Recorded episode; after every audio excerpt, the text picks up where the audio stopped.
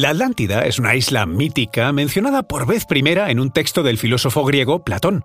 Según él, se trataba de una potencia militar que existió 9.000 años antes de su nacimiento y que se encontraba más allá de las columnas de Hércules, en el Atlántico. Era más grande que Libia y Asia Menor juntas, y su poder habría sido tal que llegó a dominar el oeste de Europa y el norte de África hasta ser derrotada por la ciudad de Atenas y posteriormente sumergida bajo las aguas por la ira de Zeus. Pero, ¿sabías que estudios recientes afirman que la leyenda podría ser cierta, aunque, a ver, en este caso, la Atlántida no se encontraría en el Atlántico, sino en el Mediterráneo? La leyenda de la Atlántida no se olvidó con el paso del tiempo, pero no fue hasta la mitad del siglo XIX cuando dejó de interpretarse como una metáfora del abuso de poder y la colonización, para ser tomada en serio.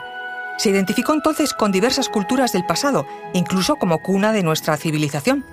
Este resurgir de la leyenda atlante se debió en parte a escritores como Julio Verne y sus 20.000 leguas de viaje submarino, o a ocultistas como la famosa Madame Blavatsky, que consideraba a los atlantes una raza humana superior, procedente de los pueblos mongólicos y los indígenas americanos, y también a excéntricos como el nazi Henry Himmler, que organizó expediciones para vincular a los atlantes con la raza aérea, y a ambas razas con la imaginaria ciudad sagrada de Shangri-La, en el Tíbet. Conoce mejor al equipo que protege nuestras costas. Alerta en el mar, el jueves a las 10 un nuevo episodio en National Geographic. Soy María José Rubio, historiadora y escritora. Y yo soy Luis Quevedo, divulgador científico. Y esto es Despierta tu curiosidad, un podcast diario sobre historias insólitas de National Geographic.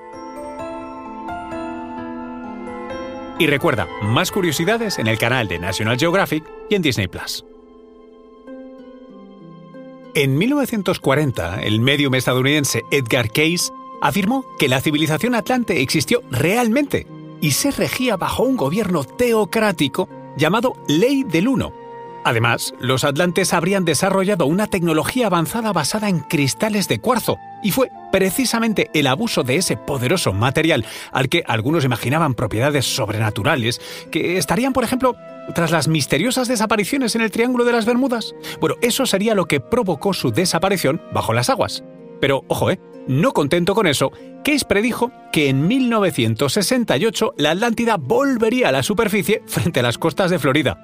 Imaginaos el susto cuando un año más tarde se descubrió una formación rocosa sumergida en las aguas de la isla de Bimini, a unos 80 kilómetros de Miami. Esta estructura, llamada carretera o muro de Bimini, fue considerada como un resto de la isla desaparecida, alegando que cumplía la predicción de Case. Sin embargo, desde un primer momento, los expertos geólogos sostuvieron que se trataba en realidad de una formación natural conocida como roca de playa. Entonces, ¿cuánto hay de verdad en toda esta leyenda que cada pueblo quiere hacer suya? Desde los descendientes de mayas y aztecas hasta los canarios en España, vinculan su existencia a la mítica isla de la Atlántida. Investigaciones actuales de expertos de la Universidad de Atenas apuntan a que una erupción volcánica submarina habría destruido la Atlántida mitológica y nos habría dejado en su lugar la actual Santorini.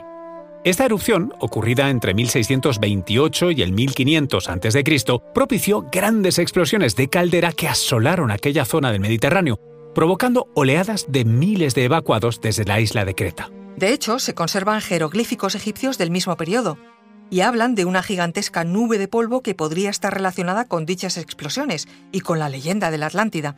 Además, hay estudios que sugieren que dicha erupción causó un mortal tsunami. La gran cantidad de material piroclástico, una nube ardiente de gases, materiales sólidos, lava, cenizas y aire atrapado, fluyó rápidamente al mar. Esto habría causado más tsunamis, que se desplazaron a gran velocidad, destruyendo y sumergiendo todo a su paso. Los investigadores consideran que aquel episodio mediterráneo habría sido similar al provocado por la erupción del volcán Krakatoa en mayo de 1883, Aquella voló las tres islas del archipiélago del mismo nombre y del que formaba parte el volcán. Una explosión que hizo que en Java y Sumatra, a más de 40 kilómetros de distancia, a varias personas les estallaran los tímpanos y cuya potencia se calcula sería equivalente a 7.000 bombas como la de Hiroshima. En cualquier caso, la leyenda pervive y no dejan de surgir teorías a su alrededor. Algunas dicen que los atlantes tenían contacto con los extraterrestres, otras que ayudaron a los egipcios a construir las pirámides, otras más que la Atlántida estuvo realmente en el Parque Nacional de Doñana, en Huelva, o que la explosión fue tal que sus pedazos se partieron por todo el mundo, creando las Azores, las Canarias o Irlanda. En fin, que hay teorías para todos los gustos. No te pierdas el documental El resurgir de la Atlántida, del director James Cameron, disponible en Disney Plus. Recuerda que Despierta tu Curiosidad es un podcast diario sobre historias insólitas de National Geographic. Disfruta de más curiosidades en el canal de National Geographic y en Disney Plus. No olvides suscribirte al podcast y darle like si has disfrutado con nuestras historias.